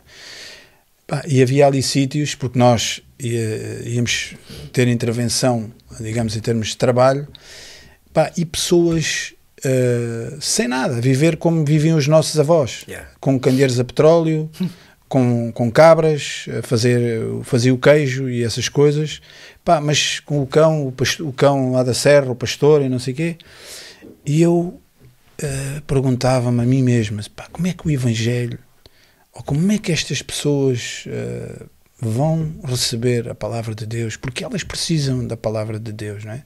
Como tu disseste, não é religião, nós vivemos num país, uh, digamos, enfadado de, de religião e de tradições humanas, não é? Mas eu penso muito, não sei se tu também, também te inclinas nesse sentido, mas eu penso muito nessas pessoas. Porque ainda agora há uns, há uns dias tivemos ali na, na zona perto de Torres Novas, terra onde o meu sogro uh, nasceu, e, e tivemos lá numa aldeiazita daquelas portuguesas, passámos lá uma tarde, e, e sabes, são pessoas com características uh, muito especiais, não é? Têm aquela devoção e vão tocar o sino e tal, e não sei o quê, mas são pessoas, claro, a gente não vai dizer, ah, isto é bom porque o Senhor Jesus disse, ninguém, ninguém é bom, só um é bom, é Deus, né? Yeah. Pá, mas tu vês que aquelas pessoas têm aquela pureza, entendes? Aquela maneira de te oferecer coisas, Yeah, é recebem-te, é pá, liga, pá, ai ti que não venhas aqui, ai ti que não comas aqui o, aqui o bolinho, não sei o quê, são pessoas que cada vez se vê menos. Uh, mas eu penso, o que é que eu penso? Elas são pessoas uh, maravilhosas que tu gostas de, de estar com elas, mas se elas não receberem o Evangelho, num piscar de olhos, elas estão diante, diante do Senhor. E como é que elas vão uh, enfrentar, como é que elas vão encarar o Senhor sem Jesus Cristo? Eu penso muito, eu, entendes? Eu penso muito nisso. Uh, como? Como chegar a essas pessoas e, e claro, estas, estas tecnologias, né? estas Elas formas Não, não têm acesso a isso. não tem acesso. Tu vê, eu eu estava lá nessa aldeia e, e sempre que tenho, sempre, sempre que tenho, às vezes uh, cria a oportunidade ou ando sempre com, com um flyerzinho na carteira, um não tenho um molho deles. E estava lá precisamente a falar com uma, uma, uma moça que é pastora, uma mulher que é pastora, de- faz queijo, cabras e não sei o quê.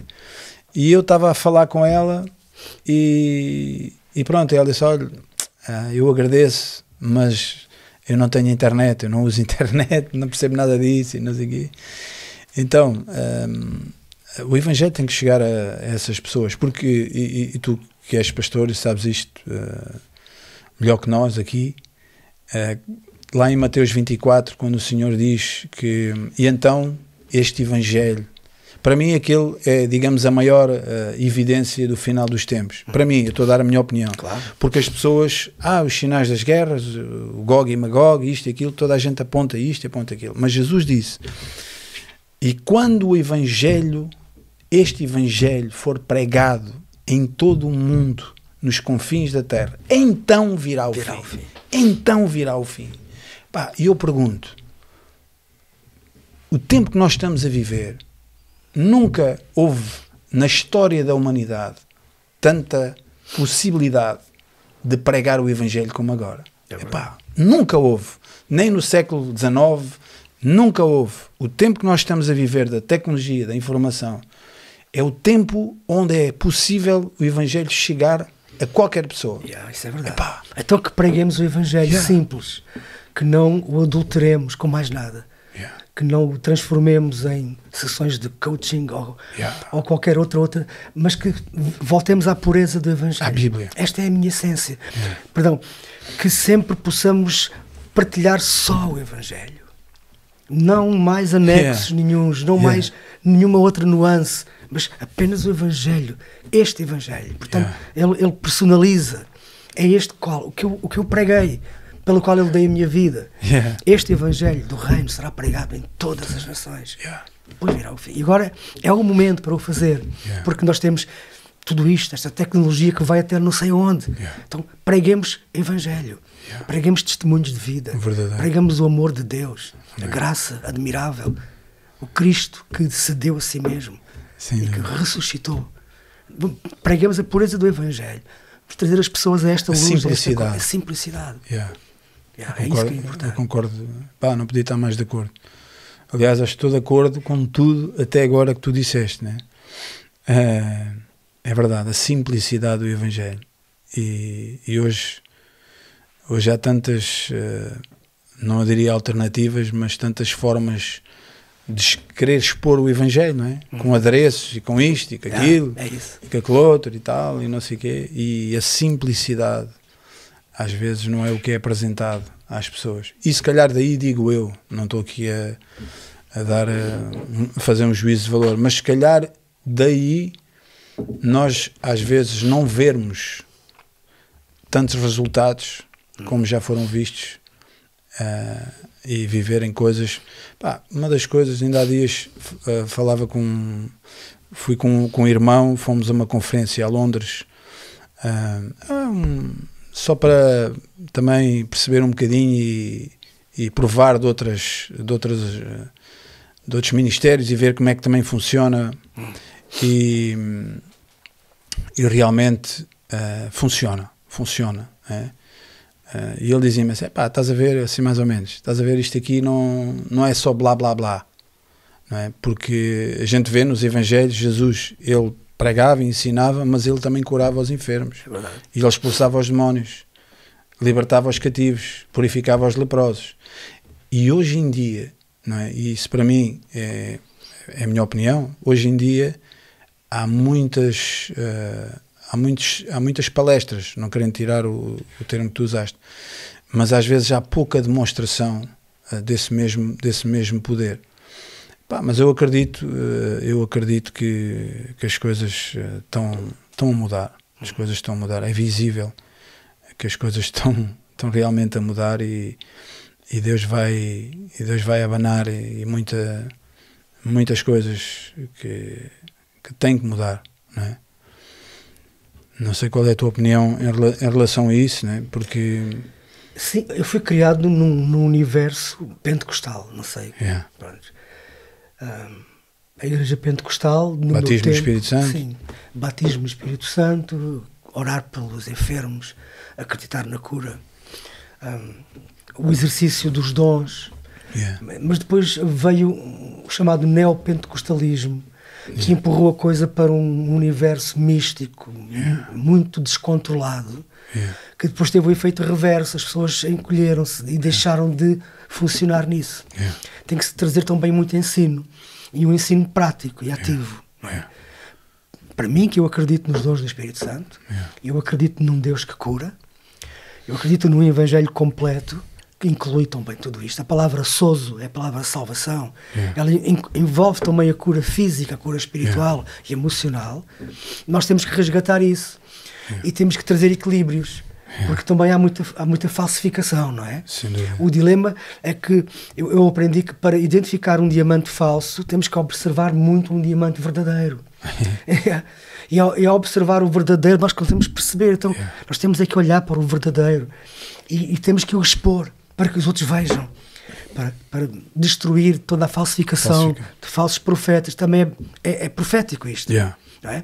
E muitos se levantarão Os falsos cristos os surgirão. falsos cristos e, e está a acontecer no mundo. Yeah. Então, mas nós não podemos desistir de ser quem somos Sem e de dúvida. continuar nesta senda. Eu concordo também contigo.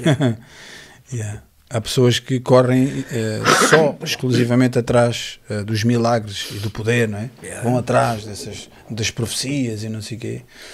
Se nós, eh, quando nós lemos a palavra de Deus, Jesus- Je- o Senhor Jesus diz que nasci de mulher, o, o, o homem nascido de mulher, o maior de todos, foi João, João Batizador, João Batista. Yeah. E a gente vê que ele não fez um único milagre. Mas tudo o que disse acerca de Jesus Yeah, era certo. era Porque certo. a função dele era essa. Yeah. Ele era o precursor. Ele era a voz que clama no deserto. Mais nada. E ele cumpriu na íntegra tudo isso. Yeah. Eh, mas não fez nenhum milagre. Mas o maior milagre que ele fez foi dizer: Este é o Cordeiro de Deus que tira o pecado do mundo. Está aqui, não é? Sim. Então, essa é a função dele. Que, que Deus nos leva cada um de nós a cumprir a sua função. E. E, sejamos o que somos. Nada mais nem nada menos. É isto que Deus me chamou a fazer? É. Então é isto que eu quero fazer. Sem dúvida. E pronto. E tu sentes, eu, eu, eu vejo que sim, não é preciso, não é preciso muitos argumentos. Eu vejo que tu, tu és, és uma pessoa que, que faz e tem feito aquilo que Deus quer que tu faças. Sim, porque Não- eu, eu encontrei essa verdade Yeah. em mim. Eu percebi que, Yeah. assim como uma árvore é conhecida pelo seu fruto, eu, eu entendi que o meu ministério era algo que havia em mim que os outros procuravam. Então, se a pessoa me procura para isto, é porque eu tenho isto para dar. Yeah. Vou por aqui. E fui andando. E fui-me desenvolvendo a partir daí. E, e e reparei que havia uma graça sobre mim para esse tipo de ministério. E agora sou pastor também, mas nunca descurando esta área.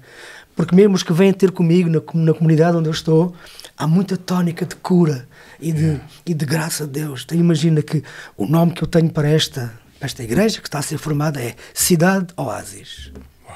Este é o conceito. Que seja uma cidade E um para, oásis. para todos, um lugar onde podemos ser cidadãos do reino, com portas abertas, uma cidade que recebe, uma cidade edificada no alto de um monte, que não se pode esconder, mas que seja um oásis, um lugar de restauração, de vida, De refrigério, né? de refrigério. Yeah. Neste, neste deserto que há no mundo, onde os relacionamentos são muitas vezes tão intoxicantes, tão destrutivos, que encontrem entre nós oásis. Então que cada um de nós seja uma pessoa oásis, não é? Então a tónica é esta. E as pessoas, eh, tu tens filhos e tens uma netinha, pá, as pessoas estão cada vez mais isoladas. Não é? Nós que vivemos, eh, pronto, a nossa geração, não é? Pá, não tínhamos telemóveis, eh, o telefone eh, era o telefone da vizinha, Yeah, é verdade. não era? Ou íamos ao café, olha, vai lá ao café, café central, vai lá, vai lá ligar para o teu tio e não sei o quê, manda vir lá um bacalhau, não sei de onde. Yeah. Não, não havia o que há hoje, não é? Epá, mas eu ainda no outro dia estava a pensar nisso. Eu acho que vive- vivemos eh, tempos únicos, mas também te- tempos epá, muito bons, num sentido muito maus, mas hoje não é menos mau. Mas eh, lá está, epá, eh, por exemplo, hoje tu tens o i- iTunes, não é? iMusic, i não sei o quê, iMac, é i, eu. Pá, eu quando andava lá no, no metal, pá, tínhamos um, a gente chamava-lhe um cantante, que era um, um tijolo, um, um rádio, não é? E aquilo ia para todo lado. Metíamos umas pilhas naquilo e metíamos aquilo no meio e a gente estava ali, epá, até as pilhas irem à vida. Ouvia música. Yeah, A sim. música era para todos. Era, é, epá, era um grupo. Não havia aquela coisa dos fones ainda. E hoje as pessoas epá, fecham-se muito. Tu vais a, tu- isto é, é a realidade, não é? Tu vais a um restaurante, por exemplo, de vez em quando dava- davam umas passeatas de comboio. Epá, eu devia ser o único, o único gajo dentro do comboio que não estava a olhar para o telefone. Claro, eu também. É surreal. Yeah, eu, eu falo muito nesses temas Yeah. também na igreja, não é? E, e é, é realmente um, um dos mecanismos que está a ser usado nesta nova narrativa, que está a isolar as pessoas em bolhas, está a, a retirar-lhes as faculdades de ver, de ouvir e de falar. Yeah. Que é o mais importante, como aqueles bonequinhos que é o, que não, é o cego surdo e mudo. Portanto, as pessoas estão tão presas ao ecrã que elas não veem, elas não ouvem e elas não falam. Estou num mundo. E então elas estão isoladas.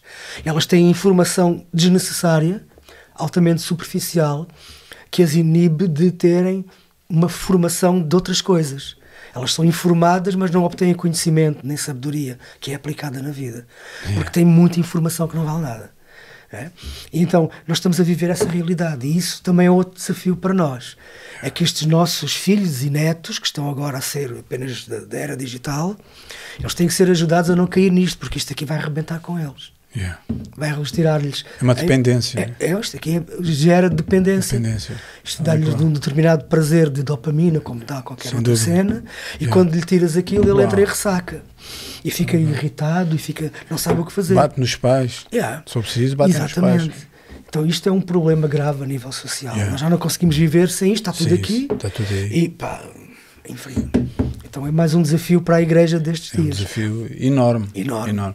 E, e- e é hoje nesta geração, mas há de ser também na geração Que há de vir ainda. dos nossos netos. Né? Yeah, por exemplo. Yeah, vai, ser, vai ser uma luta que os pais eh, e os avós vão ter, vão, ter que, vão ter que travar.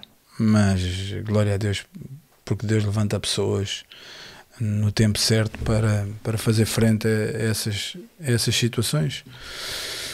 E fala-nos um pouco uh, da, tu, da, tua, da tua vida eh, pessoal, digamos assim. Uh, a tua mulher está também ligada ao, ao Ministério, ela ajuda-te? A minha mulher é a minha mais. A tua braço. A mais, mais valia. É o meu braço, ela é muito, muito interessante na igreja. É uma mulher de fé, de oração.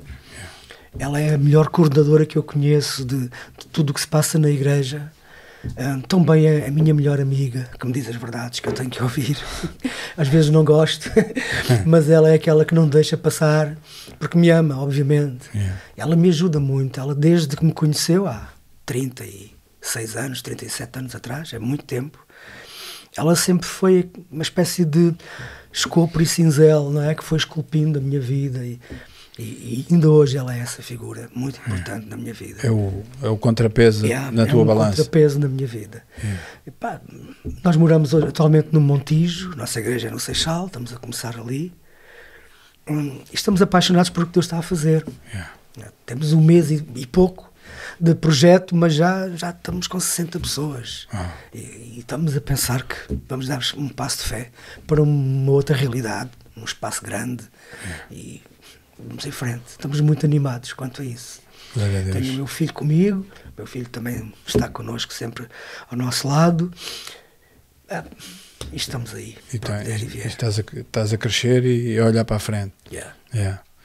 Eu acredito, eu sou dessa opinião que um verdadeiro, um verdadeiro líder, não é? Como é o teu caso, acredito que, que, que Deus te levantou, não foste nomeado uh, por ti próprio, Deus, Deus escolheu-te e chamou-te o verdadeiro líder ele, ele não olha para o lado nem, nem para trás. Não, é? não está a olhar para o lado a ver o que é que os outros fazem, ou o, que é que, o que é que os outros fizeram, mas ele está a olhar para a frente, yeah. naquilo que Deus uh, tem reservado para ele. E com certeza vai dar os seus frutos. E, e, ainda por cima estás na margem sul, abriste uma igreja na, na margem sul, que é, estou sempre a dizer isto aqui em jeito de brincadeira, mas é verdade. Epá, é só a, a, margem mais bonita do Tejo. Pronto. Então não é? Há outras, mas esta não é. Reparaste quando é assim, um dia de sol, tipo sábado, yeah. ou coisa, é todos a virem de Lisboa a passar é, a Sem ponte. dúvida. Parecem caracóizinhos. É verdade. Yeah. É porque isto tem alguma coisa para lhes yeah. dar, não é? Pois. Então, Margem Sul é um lugar fantástico, sem dúvida. E eu sou apaixonado por esta zona. Eu cresci aqui e hoje sou pastor aqui também já há algum tempo mas tem aqui gente de todo o país. Uma coisa que a é. Margem Sul tem é que nós encontramos malta do Alentejo, como os pais, como os teus, yeah. é? malta do Algarve, malta do Norte, é? e, e, a Margem Sul tem aqui um pouquinho de tudo, e malta que veio das ex-colónias, não é? montes de angolanos, a minha mulher é angolana, por exemplo, não é? Então, e, e encontra-se um pouco de tudo na Margem Sul do Tejo, e, e conseguimos trabalhar com essa gente. Nós temos gente de todo lado ali. Há, há, pessoas que, pá, eu não sabia, mas informei-me Uh, a margem sul, no tempo, de, de, por exemplo, da construção da, da ponte, né? a margem sul era, uh, digamos, o setor de mão de obra. Uh, a, malta, a malta que trabalhava.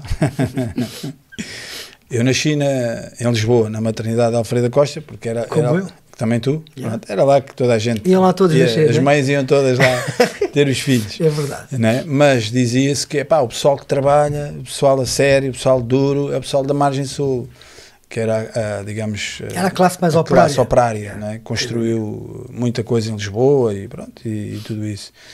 E pronto, não é o nosso não é o nosso assunto aqui, embora existe esse um bocado esse estigma, não é? Aquela ideia, pá, cuidado com os gajos, cuidado com os rádios, cuidado com, com os telemóveis, que eles a malta da margem sul, a malta da margem sul, cuidado nas praias e tal, coisa. Mas isso eu acho que é um, é um, é um estigma, é um estigma. E, e, sem dúvida, e sem dúvida que, que a margem sul ela precisa de, precisa de Jesus.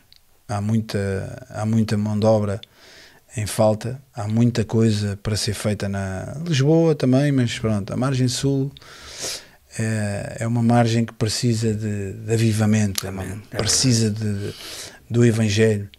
E eu há uns dias ouvi uma pessoa a dizer, a dizer que ele dizia aquilo assim um bocado uh, tipo brincadeira, entendes? Uh, uma pessoa também, também com igrejas e tudo, e ele dizia que a culpa, ele a culpar-se, a culpa das pessoas irem recorrerem ao ocultismo e, e, e de irem para os bruxos e de irem para, para as cartomantes e não sei o quê, a culpa é nossa, dizia ele, porque nós não estamos a fazer aquilo que Deus uh, nos chamou para fazer.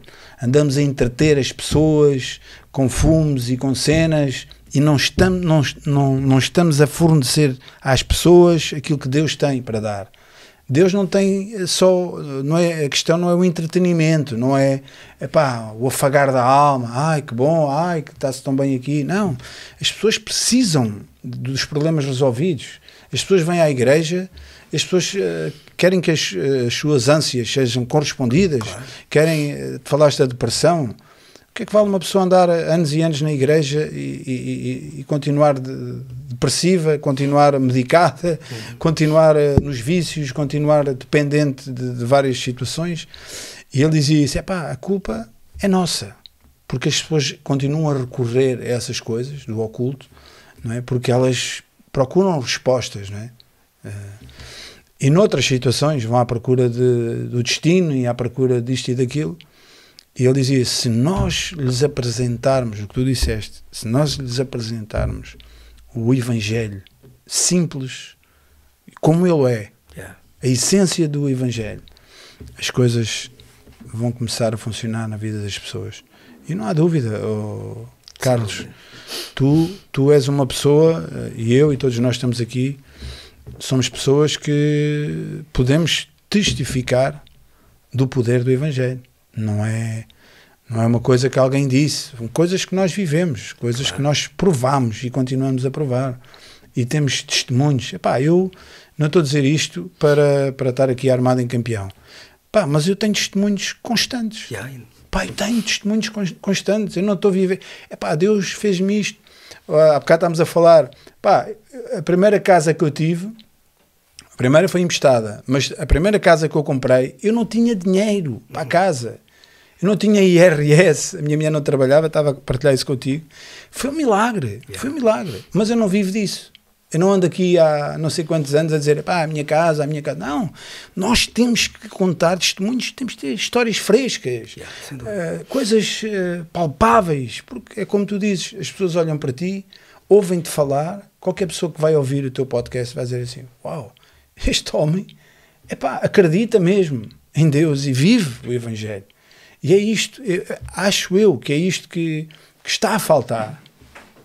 É isto que está a faltar. É testemunhos, é, é o poder de Jesus na, na, vida das pessoas, não achas? É verdade. Carlos? Repara bem, neste caso tu falaste de, de, de Lázaro, certo? Sim. Então, muitas pessoas criam em Jesus por causa de Lázaro. Porquê? Lázaro era um testemunho do poder de Deus. Yeah.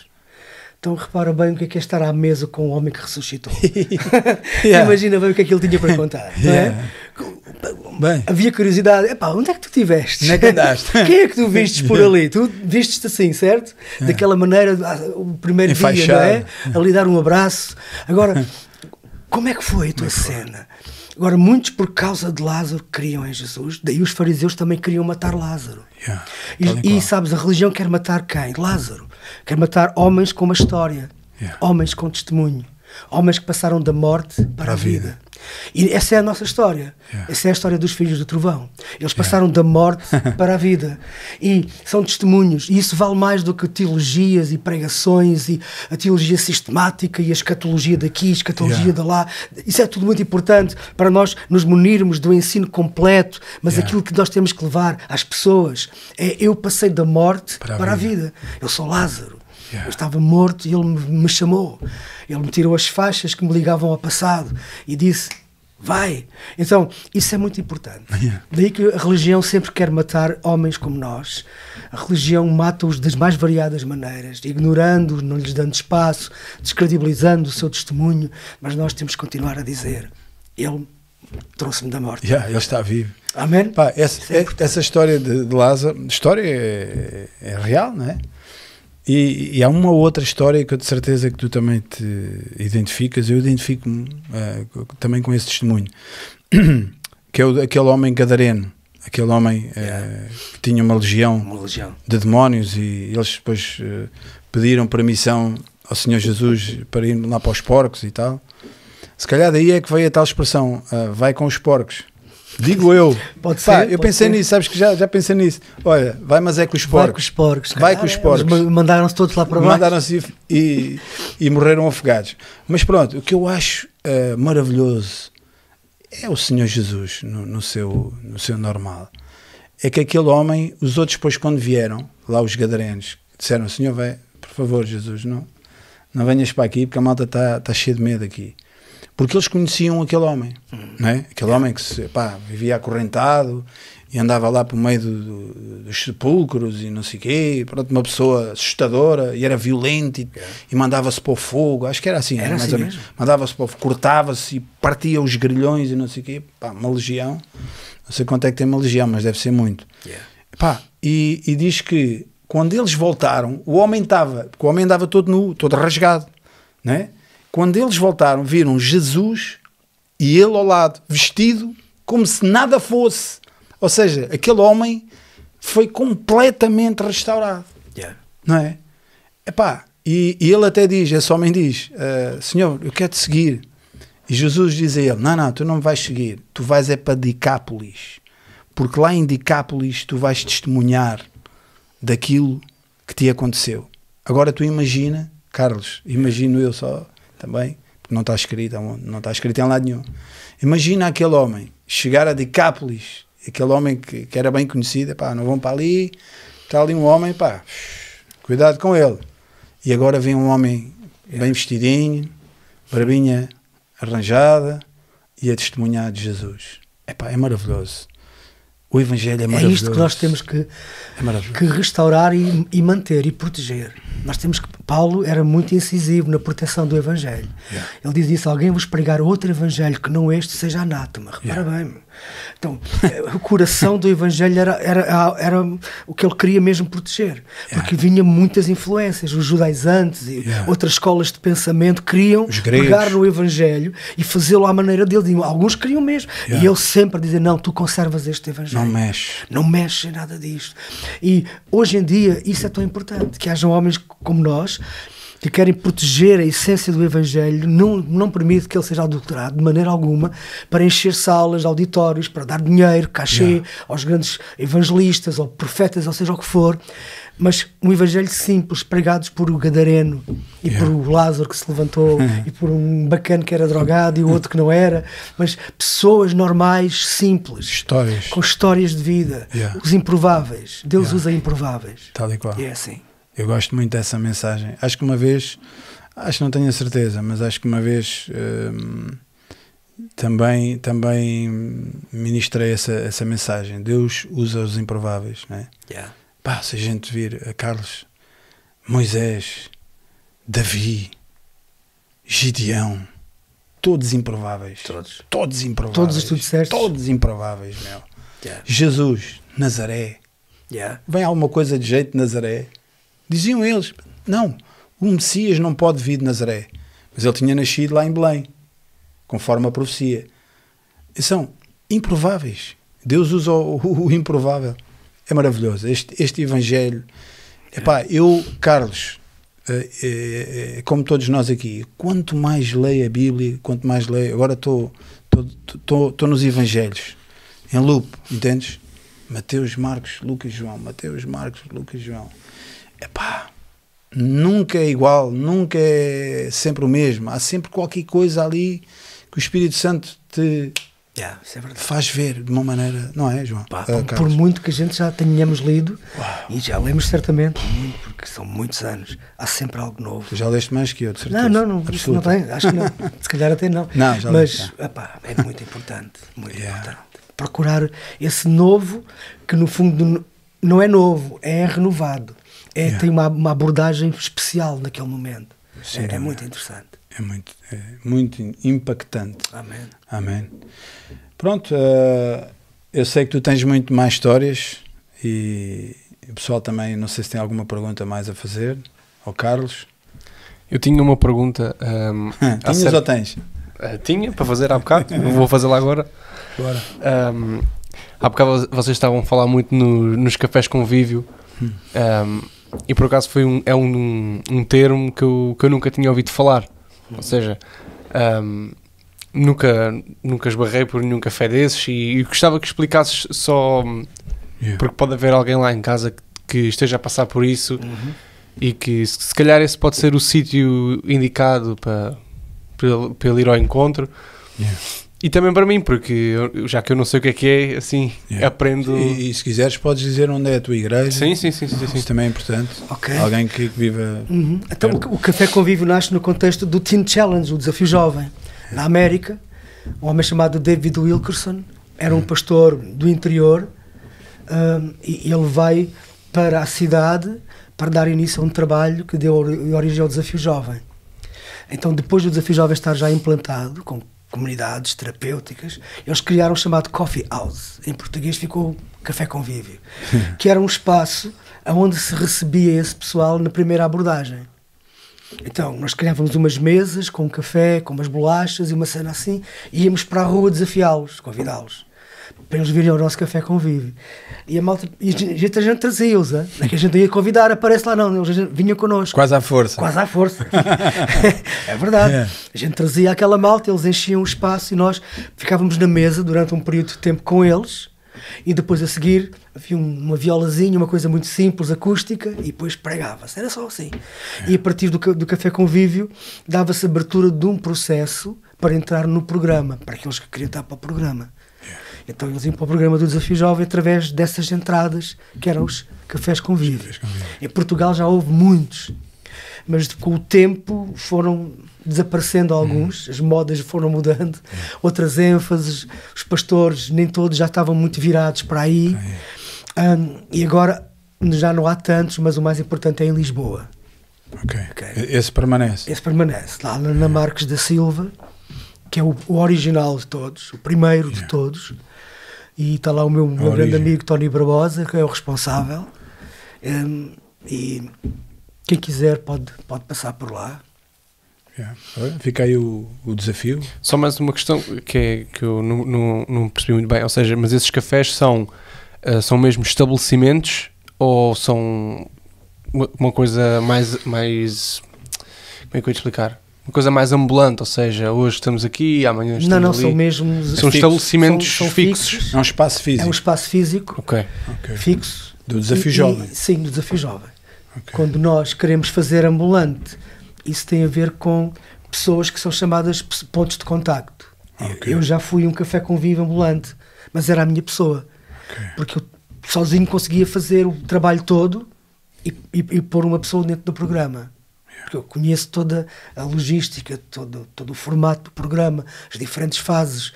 E, e Estás sei, por dentro, E é? sei como responder a questões Ok. e como criar o interesse da pessoa e o desejo de mudar Hum. e passar pelo caminho duro porque vai doer.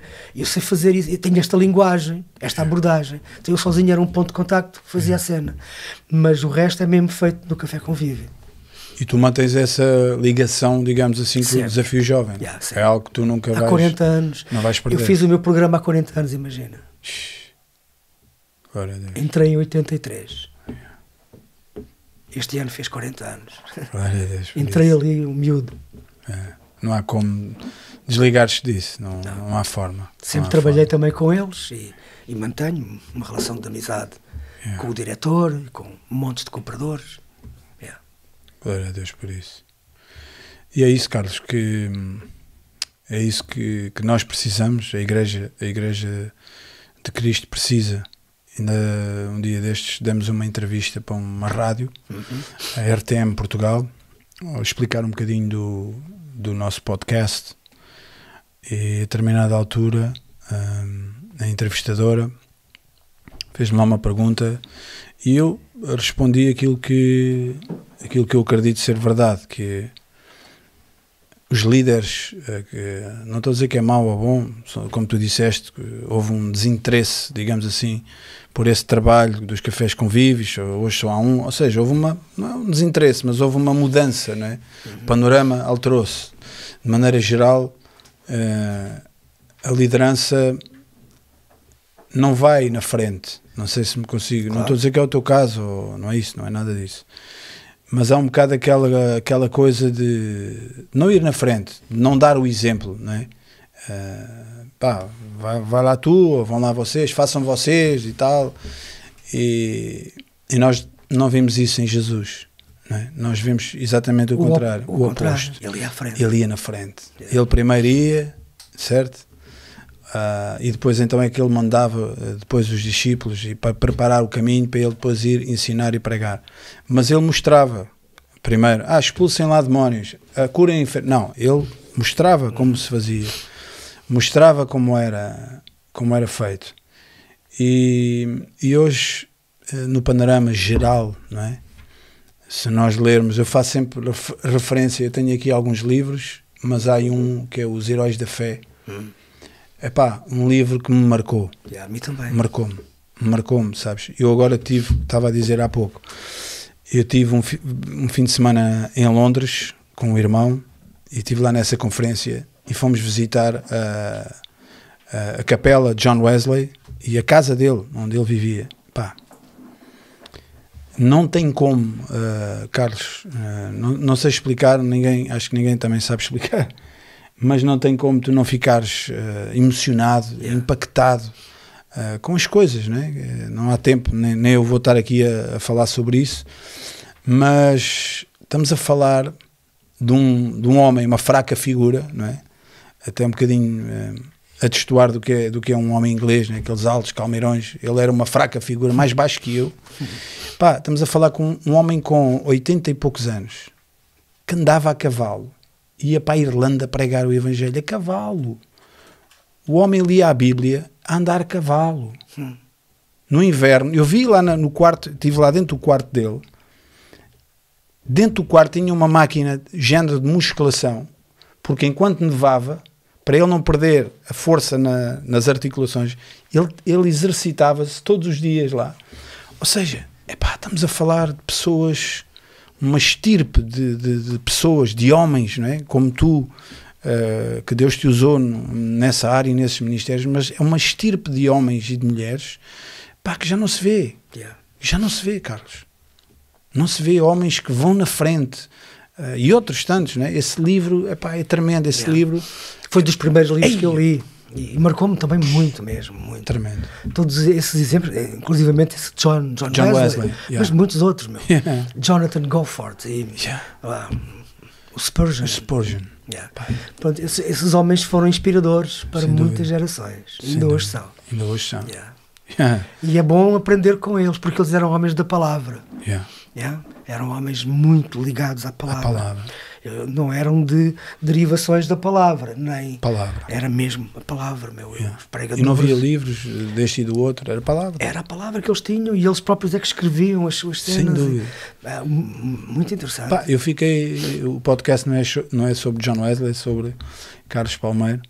Pá, mas eu fiquei impressionado em cada eh, sala que eu, que eu entrava para ver a casa. Pá, o homem tinha lá uma estante de, de- de escritos que ele fez, porque ele andava pelo, pelos indígenas lá, eh, América Latina, nos escravos e não sei o quê. Pá, ele escrevia aquilo com uma, lá com uma, uma pena, não sei o quê. Pá, tu ficas assim, como é que este, este- estas pessoas pá, não tinha luz elétrica, Yeah, Era tudo com velas com e candeias. velas, entendes? É.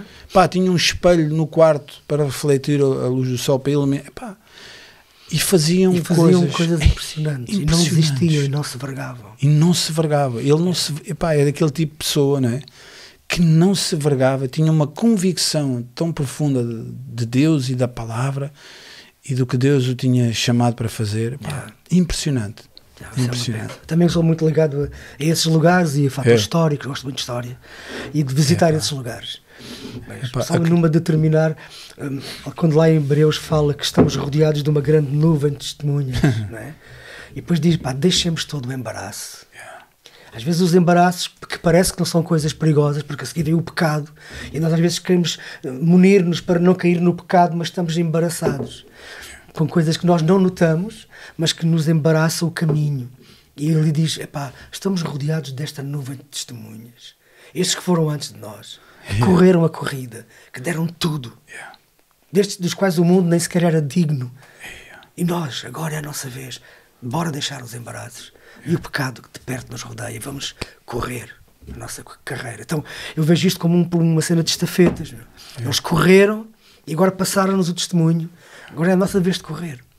porque para que não fosse em vão tudo o que eles fizeram antes. Então a igreja está aqui para fazer isso. Sem dúvida. Amém. Amém. Epá, grande episódio que nós temos aqui em mãos, Carlos. Deixaste aqui não, não só histórias, mas uh, muita coisa ficou aqui, ficou aqui gravada.